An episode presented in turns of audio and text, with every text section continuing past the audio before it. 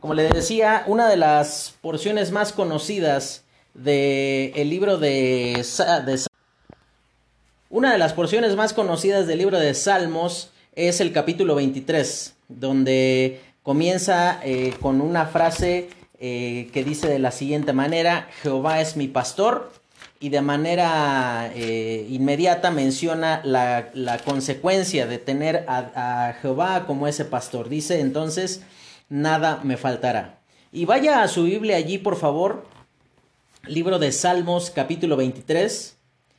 Y a través de lo que vamos a estar estudiando en esta tarde, vamos a poder valorar el amor que Dios tiene a su propio nombre, eh, el amor que Dios tiene al, a su propio carácter y el compromiso que Él entonces tiene con lo que Él hace, con lo que Él es y en la manera en la cual Él se demuestra a este mundo.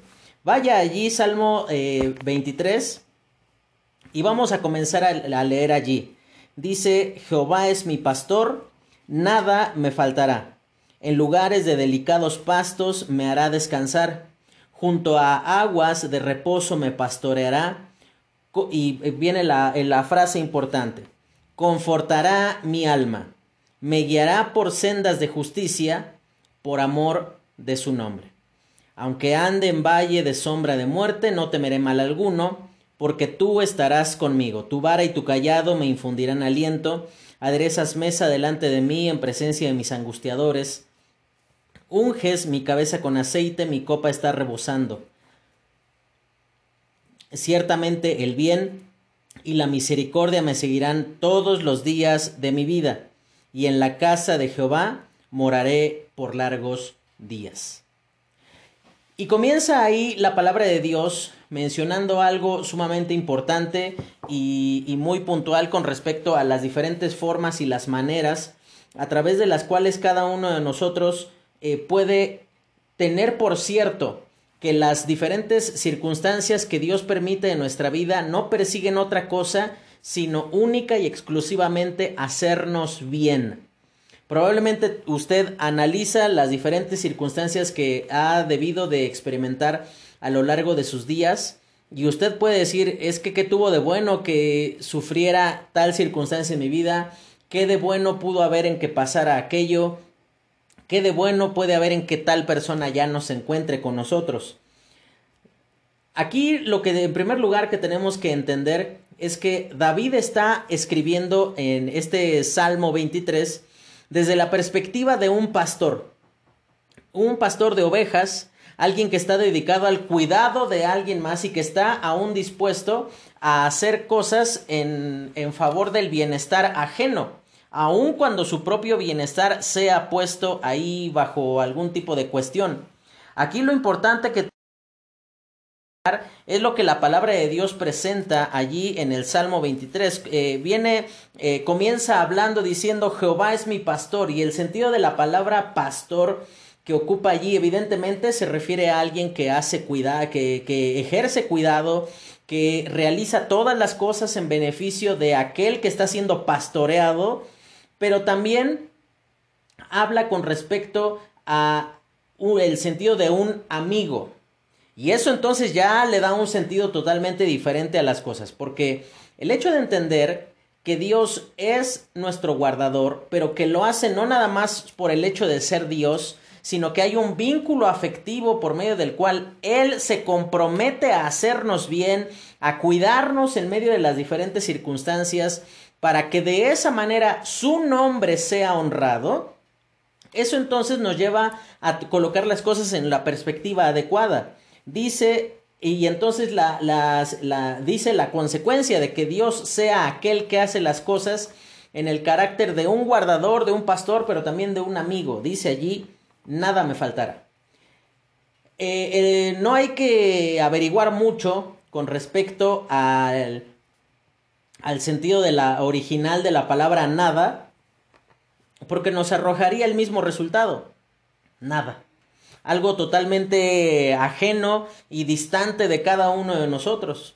Y eso es justamente lo que la palabra de Dios va a presentar como un, una muestra a través de las cuales Dios es plenamente confiable. Estando nosotros en tiempos en los cuales estamos experimentando dificultad, aflicción, la partida de personas amadas, eh, diferentes circunstancias que pueden llegar a atemorizar el corazón, saber que Dios todas las cosas las hace por amor de su nombre, eso entonces nos lleva a considerar cuán valioso es el carácter de Dios y cuán digno de confianza es Él. Presta atención que en el versículo 3 comienza diciendo en primer lugar, dice, confortará mi alma. Y el sentido de la palabra confortar es eh, sumamente interesante, porque transmite la idea, sí, de alguien está haciendo todo lo necesario para proveer eh, ante las diferentes dificultades, que está con el deseo de que nuestra vida no siga siendo eh, afligida de, por, por las diferentes circunstancias que vamos experimentando. Pero quiero llamar su atención a que también esa palabra confortar habla de el asunto de respirar. Y ese, y ese, y ese confortar habla entonces de proporcionar aliento. Cuando aquí eh, David está hablando, como le decía, no se olvide que él está escribiendo como un pastor. Y una de las cosas que, que David eh, hacía como pastor o que un pastor de ovejas tiene que hacer es pues evidentemente no nada más evitar que vengan los lobos o venga algún animal y arrebate una de las ovejas y, y se la lleve no, no es nada más alguien que las lleva y las les dice, bueno, aquí está bueno para que coman. De hecho, eh, algo que sería muy interesante es que pudiésemos hacer un análisis profundo de todo este capítulo y te vas a dar cuenta de toda la serie de actividades que Dios como nuestro guardador realiza.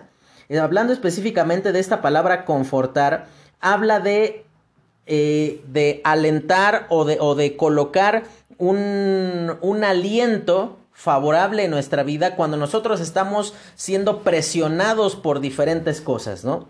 No sé si estás eh, eh, más o menos familiarizado con el término que aparece también en los salmos y en diferentes partes de la escritura, donde dice una, una palabra que, que es la siguiente, abatida o abatimiento. El sentido de la palabra abatir que tú vas a encontrar en diferentes partes de, la escritura, es una palabra de, pues, que tiene un, trasfondo de ganadería. Los animales, y sobre todo las ovejas, que es, que es el sentido de lo que va a decir aquí David, pues son animales torpes.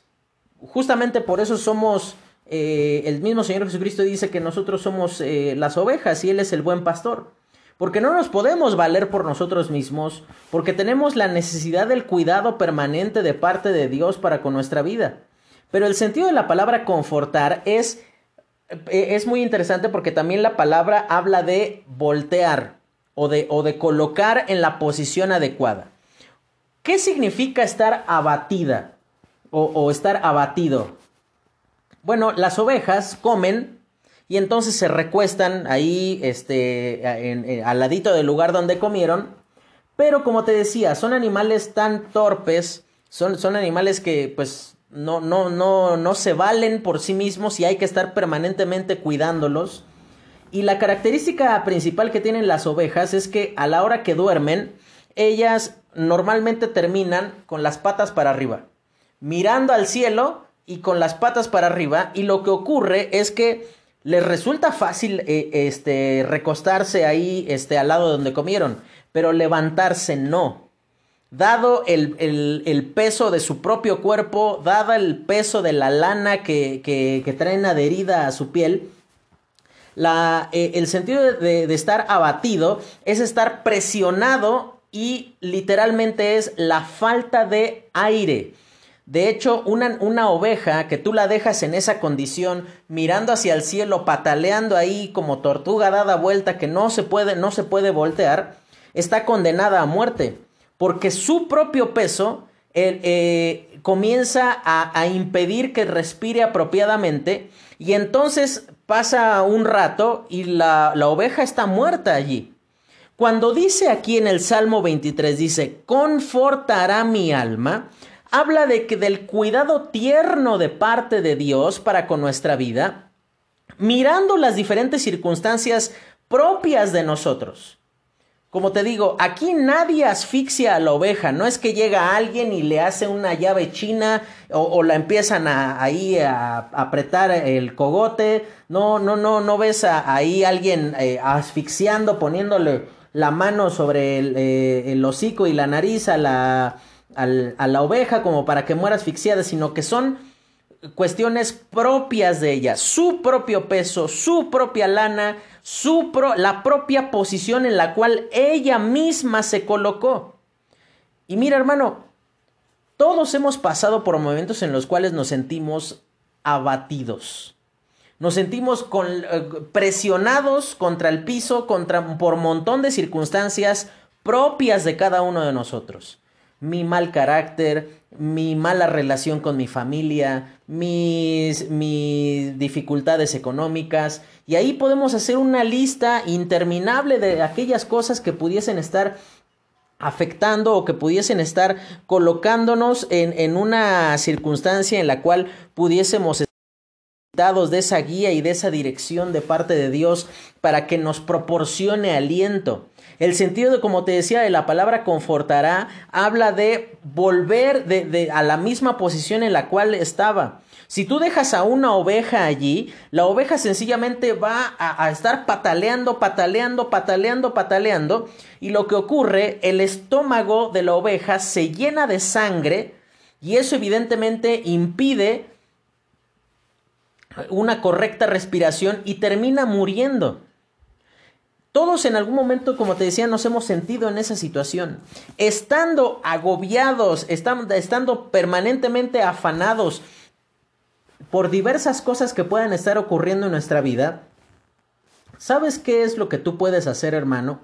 estando contra el piso, sintiendo que cada vez las presiones son mayores, sintiendo que cada vez el peso de tus propios pecados, sintiendo que el peso de tus malas decisiones es cada vez mayor, tú puedes acudir a ese buen pastor. Ese buen pastor que no permitirá que nada te falte. Y aclaro, ese nada me faltará no se refiere sencillamente a términos materiales. Porque si Dios sencillamente fuese alguien que nos da cosas materiales, pues no tendría nada de extraordinario. Eso también lo hace el diablo. Eh, el diablo también puede darle cosas a quienes confían en él. El diablo también puede darle paz a quienes confían en él. Pero la diferencia trascendental que existe entre Dios y Satanás no es sencillamente en que uno da más que otro, sino que la diferencia realmente existe en que uno produce beneficios verdaderamente provechosos para la vida que me conducen a la devoción, a la santidad, a la obediencia, a un continuo reconocimiento de que Dios es digno de adoración y de alabanza en mi vida, y el otro sencillamente me da las cosas para alejarme de ese Dios que hace todas las cosas para mi bien. Y entonces dice ahí, confortará, pero menciona algo allí, dice, mi alma. Y la palabra de Dios nos enseña que el alma está conformada o, compuesta por diferentes elementos. Uno de ellos es los pensamientos, la mente, otro de ellos es las emociones y otro de ellos es la voluntad. Ahora, cuando dice que Dios habrá de ponernos nuevamente en una posición adecuada o que nos va a infundir aliento, implica que nuestra manera de pensar, nuestra manera de decidir y nuestra manera de comportarnos radica y es directamente eh, consecuente a la relación que nosotros tenemos con las cosas que Dios permite en nuestra vida. Eso quiere decir que la manera en la cual yo pienso acerca de las cosas que Dios permitió en mi vida no son otra cosa más que aquel concepto que yo tengo de Dios mismo. Si yo pienso que Dios me hizo mal o, causó daño sobre mi vida sencillamente porque las cosas no ocurrieron como yo pensaba, entonces tú y yo somos como la esposa de Job. Tú puedes ver en la, en la, en la familia de Job, entre Job y su esposa, dos actitudes totalmente diferentes con respecto a lo que Dios permitía. Job, viendo cómo Dios permitió las calamidades, los sufrimientos, diferentes circunstancias dolorosas en su vida, él tomó una actitud de decir, Dios me lo dio y Dios está en todo el derecho de quitármelo porque Dios no me debe nada a mí. Y ahí entonces dice, Jehová dio, Jehová quitó. Y entonces menciono una frase que debería de ser algo que, que, nosotros deberíamos estar dispuestos a pronunciar cuando la aflicción y el dolor se presenten a nuestra vida para quebrantarnos. Dice Jehová dio, Jehová quitó, sea el nombre de Dios bendito. Pero tú ves la otra postura, la postura de su esposa.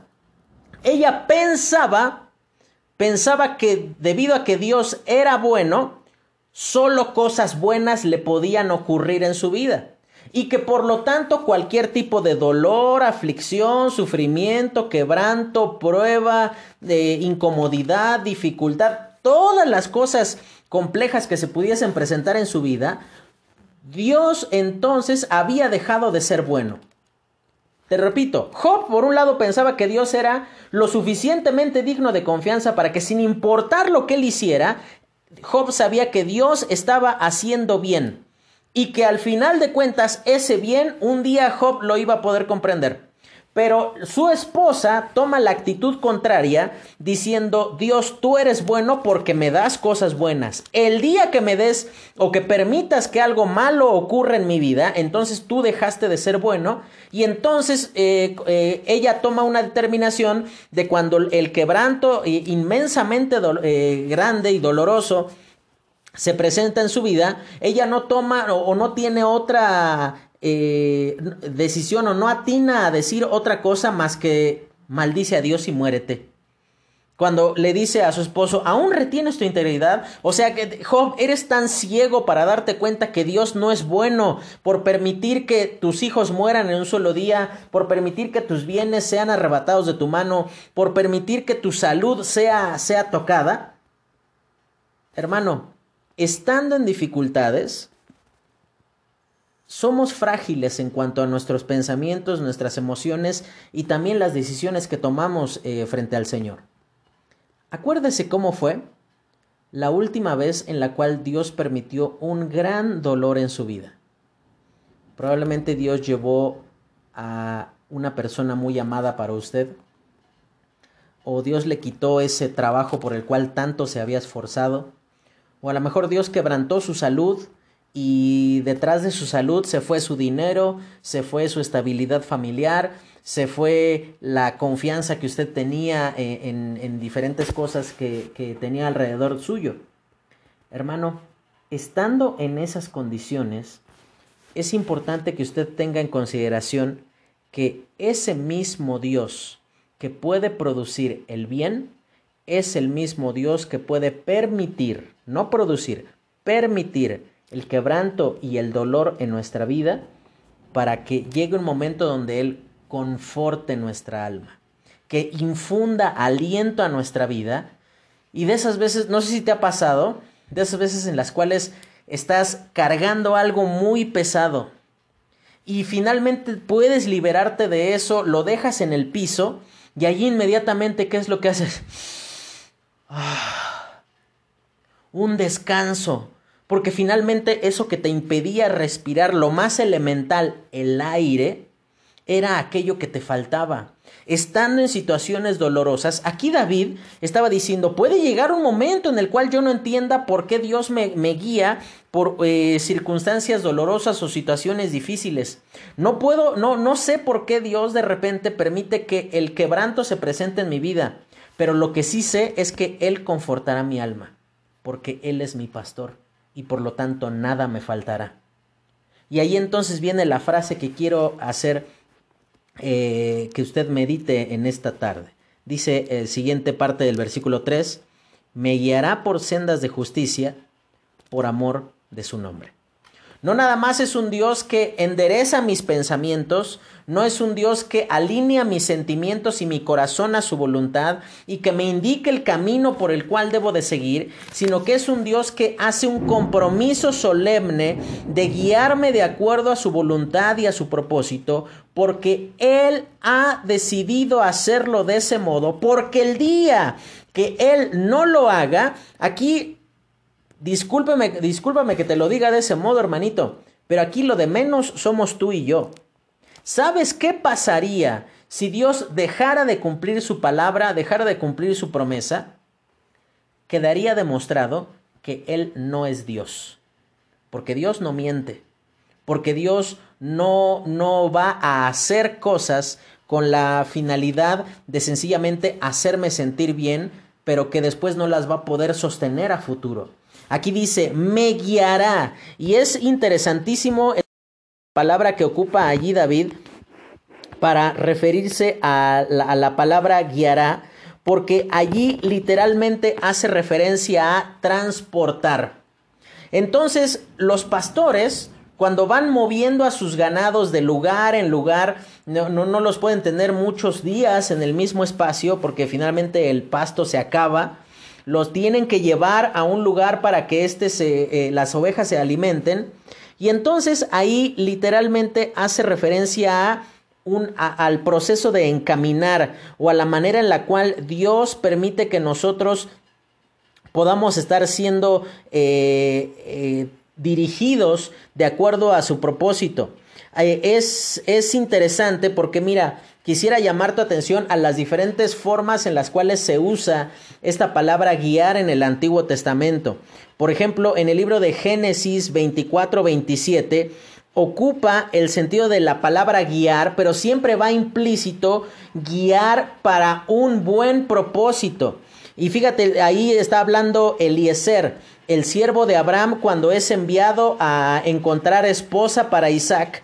Y ahí eh, cuando finalmente encuentra a Rebeca y Dios le da un buen encuentro como él así se lo había pedido, dice de la siguiente manera, bendito sea Jehová, Dios de mi amo Abraham, que no apartó, y fíjate lo que dice, de mi amo su misericordia y su verdad, y ahí viene la palabra, guiándome Jehová en el camino a la casa de los hermanos de mi padre.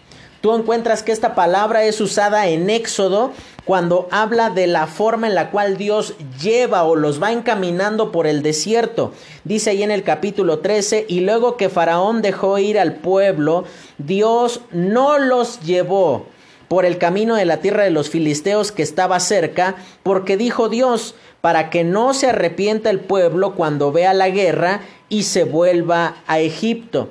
En ese mismo capítulo 13 dice en el versículo 21, y Jehová iba delante de ellos de día con una columna de nube para guiarlos. ¿Te das cuenta? este sentido de guiar no es nada más una palabra que tiene como, como finalidad hacer notar que Dios te dice, pues camínale por allá sino habla de que Dios, dentro de su mismo carácter, Él desea que nosotros experimentemos su gracia, su misericordia, su bondad, todas las bendiciones que Él tiene reservadas para cada uno de nosotros, pero lo hace por un sencillo motivo. Dice, me guiará, pero dice por dónde, por sendas de justicia. Y esa palabra sendas es eh, muy padre porque también hace referencia a un baluarte. ¿A qué, era un baluarte? Un baluarte era una forma, algo que protegía el camino, algo que, guiaba nuestros pasos y que permitía que cada uno de nosotros pueda venir de acuerdo a, eh, un comportamiento que, que, genera paz y que genera eh, dirección y tranquilidad delante del propósito de Dios. Aquí dice, me guiará, pero dice, por sendas de justicia, es decir, por un camino y por, por una, en una dirección certera, concreta, que tiene como finalidad hacerme bien. Y esas, ese camino tiene una característica, ese camino es justo. Dice ahí la palabra de Dios eh, tú lo puedes encontrar esta descripción eh, ahí. Eh, acompáñame al libro de Proverbios, capítulo 30. Y fíjate la manera en la cual es descrito el camino y, el pensamiento de Dios con respecto a las cosas que Él hace para con nuestra vida o cómo es su comportamiento para con nosotros. Dice allí de la siguiente, dice ahí de la siguiente manera la palabra de Dios. Dice eh, ahí eh, versículo 5, eh, dice, toda palabra de Jehová es limpia. Y dice, Él es escudo a los que en Él esperan. Es decir, en Dios hermano usted puede tener la plena certeza y la seguridad de que va a encontrar alguien que no va a desear su mal va a encontrar alguien que permanentemente eh, le guiará por un camino honorable, por un camino digno, por un camino correcto. Pero no solamente tiene, tiene esas características, sino que ese camino Dios se ha comprometido a que sea de esa manera porque Dios es así. Pero menciona por qué nos habrá de guiar o nos habrá de encaminar. Dice, por amor de su nombre. Y eso es algo que usted tiene que considerar, hermano. Normalmente nosotros exaltamos y hacemos un permanente reconocimiento a la bondad y al cuidado de Dios en nuestra vida. Hacemos un continuo reconocimiento a las diferentes formas, a las diferentes maneras en las cuales la palabra de Dios obra en cada uno de nosotros. Pero algo que tú tienes que tener en consideración es que la permanente motivación que aparece allí en la escritura para poder entender eso de por amor de su nombre, es una frase no muy común en toda la escritura. De hecho, en el Antiguo Testamento aparece tres veces nada más como tal, por amor de su nombre, hablando de eh, lo que Dios hace. Significa que Dios me va a guiar a su bien, el bien que se encuentra en él mismo, porque Dios ama por sobre todas las cosas su propia gloria. Y esto no nos presenta una imagen de un Dios egocéntrico, ni mucho menos nos imagen de un Dios pedante que piensa que Él es eh, eh, un Dios soberbio, que Él piensa que Él está por encima de todo sencillamente porque Él lo dice. No, no ves la imagen de un Dios caprichoso que piensa que él puede vivir la vida de una manera en la cual él le puede hacer todo lo que venga en gana y en realidad no pasa nada. E, es interesante considerar que esa frase por amor de su nombre aparece en diversas ocasiones allí en la escritura. Y yo quiero llamar su atención a las veces en las cuales esta, esta frase ocurre. Bueno, por ejemplo, como te decía, esa frase en primer lugar aparece aquí, donde dice eh, ahí en el Salmo 23, 23, dice, me guiará por sendas de justicia por amor de su nombre. Y sabes que esa frase por amor de su nombre también tú la puedes encontrar allí en el libro de Salmos capítulo 106 versículo 8. Y fíjate lo que va a decir allí. Salmo 106 versículo 8 dice, pero Él los salvó por amor de su nombre, para hacer notorio su poder. Ahora, como decimos, esta frase por amor de su nombre tiene como finalidad que nosotros entendamos que Dios eh, tiene un compromiso tal con su palabra, con sus promesas, que el día en el cual Él considerara que puede llegar a dejar de cumplir su promesa, en ese momento lo primero que se vería afectado es su veracidad. El hecho de que no, no nos podemos imaginar a un Dios que existe sin ser verdadero, sin decir la verdad y actuar conforme a la verdad. Ahora, el énfasis del Salmo 23 es Dios ama tanto su gloria que habrá de encaminarnos para el bien que solo podemos encontrar en Él.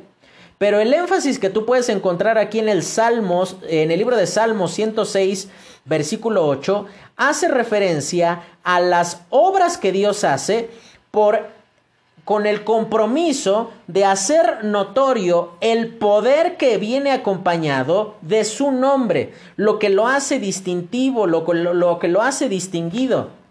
Mira, eh, hoy día esta cuestión del el nombre ha llegado a ser una cuestión tan intrascendente en algunos casos. Muchas veces el nombre se ocupa como para honrar al abuelito o al papá. Y si el papá se llama José, todos los hijos se llaman José algo.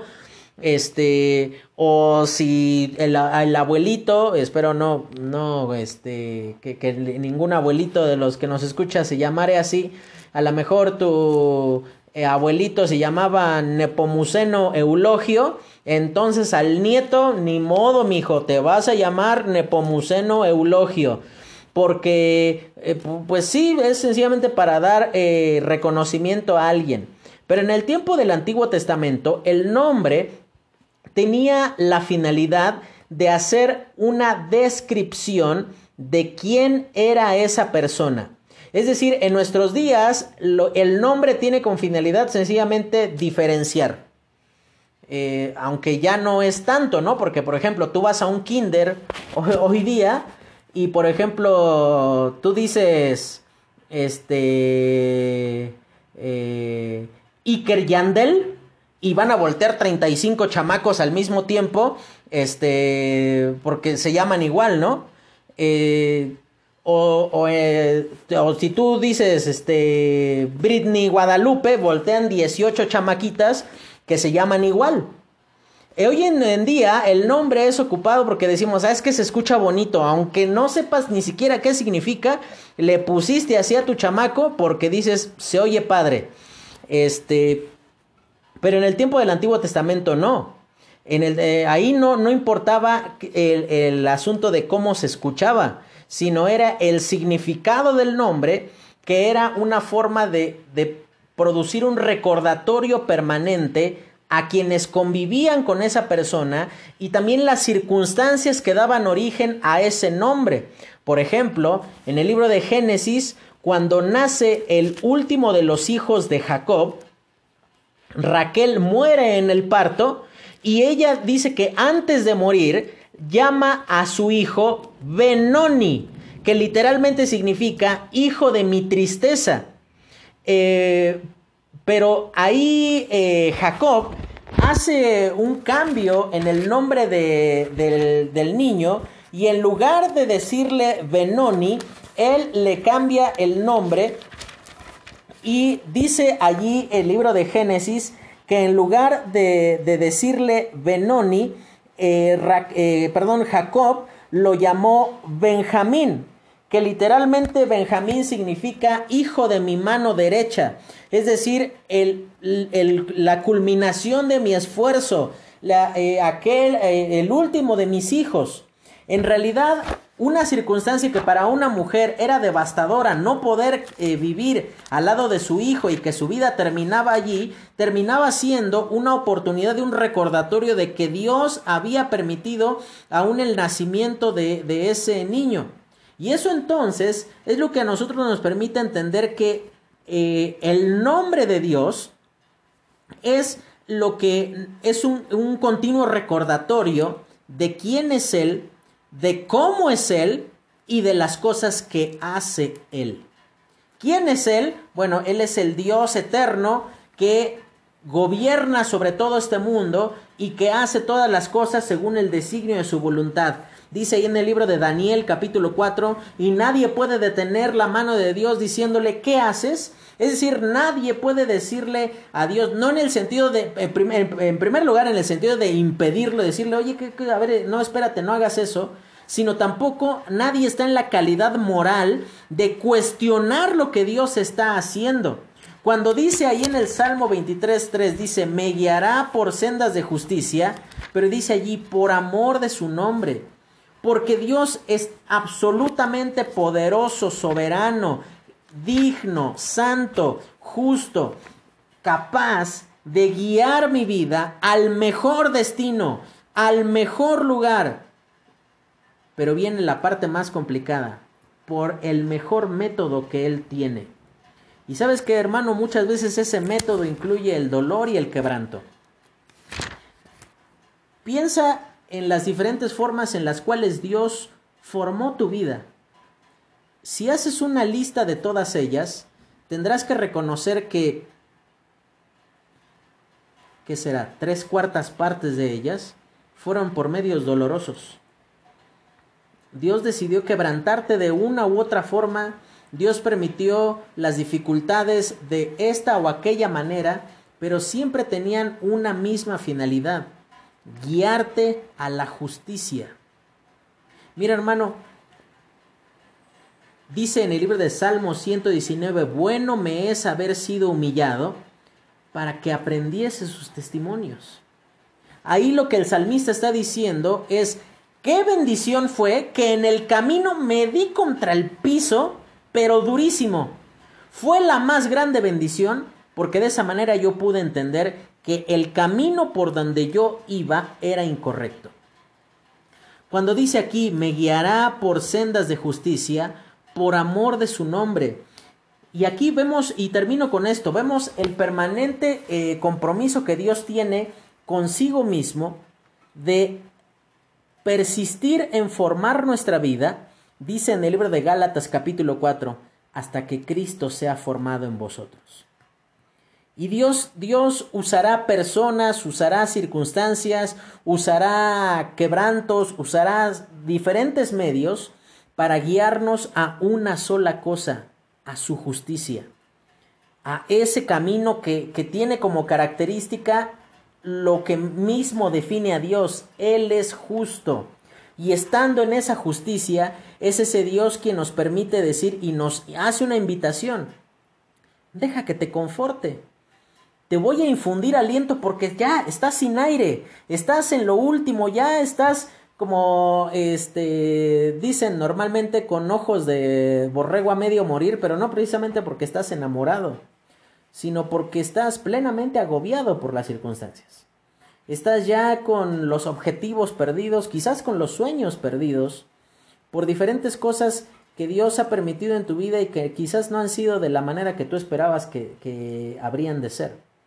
Aquí lo importante no es si las cosas son o no son como nosotros queríamos que fueran, sino aquí lo importante es entender que las cosas son como Dios entiende que necesitamos nosotros que sean. Y necesitamos ese quebranto, necesitamos ese dolor y, ese, y esa aflicción que nos permiten confirmar lo que dice allí. Él es mi pastor.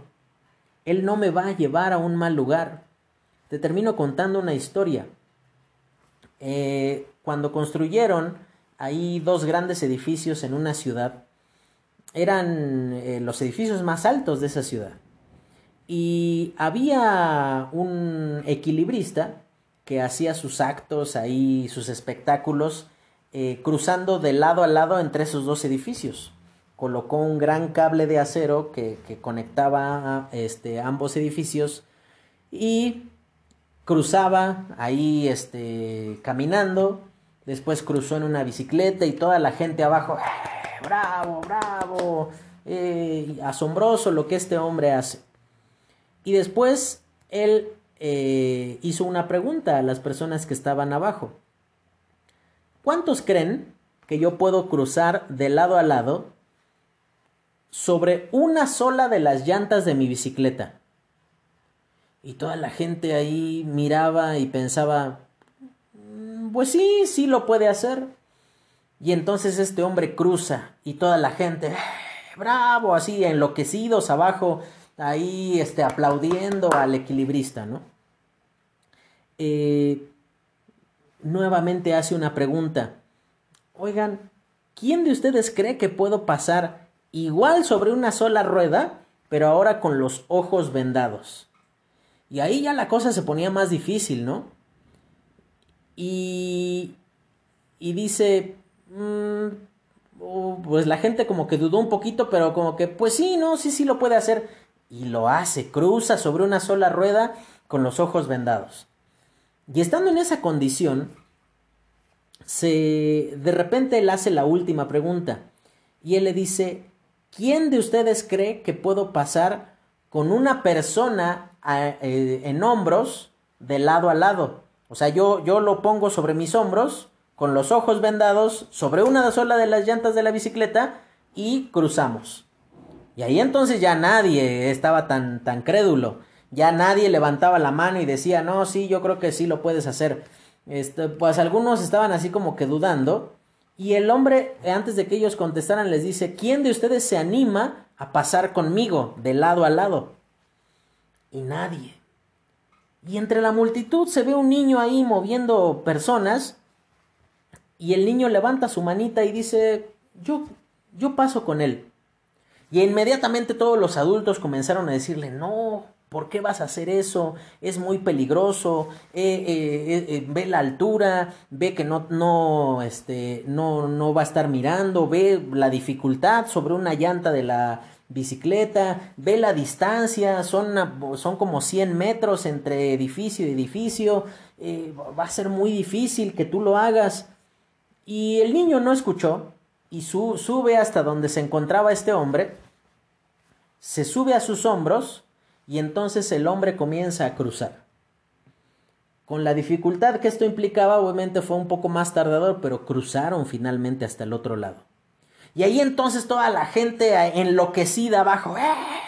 este hombre es increíble, no, nunca vimos nada igual. Pero realmente los aplausos ahora eran para el niño, porque decían, qué valor de este niño. Y algunos decían, es que este niño fue un imprudente, cómo se expuso a eso. Otros lo alababan y decían que era un valiente. Finalmente baja el niño y comienzan a preguntarle, oye, ¿por qué hiciste eso? ¿Por qué, por qué decidiste eh, ponerte en ese riesgo? Eh, y entonces el niño contestó algo que dejó fríos a todos. Él dijo, miren, ese señor que cruzó de lado a lado varias veces y al que ustedes le aplaudían, ese señor es mi papá. Y sabes que yo confío en que mi papá no me va a dejar caer. Mi papá no me va a lastimar. Mi papá no me va a poner en un riesgo que él no puede manejar. ¿Sabes, hermano? Me guiará por sendas de justicia por amor de su nombre. Cuando nosotros miramos la vida de hombres de Dios y mujeres de Dios que tomaron decisiones valientes sirviendo al Señor, entregando sus vidas a las misiones, en el servicio a Él, eh, somos de los que están abajo aplaudiendo, diciendo, ah, bravo, no, sí, esto es asombroso, gloria a Dios. Pero sabes, hermano, Dios te llama a que te coloques sobre sus hombros. Decíamos que la palabra guiar literalmente significa transportar.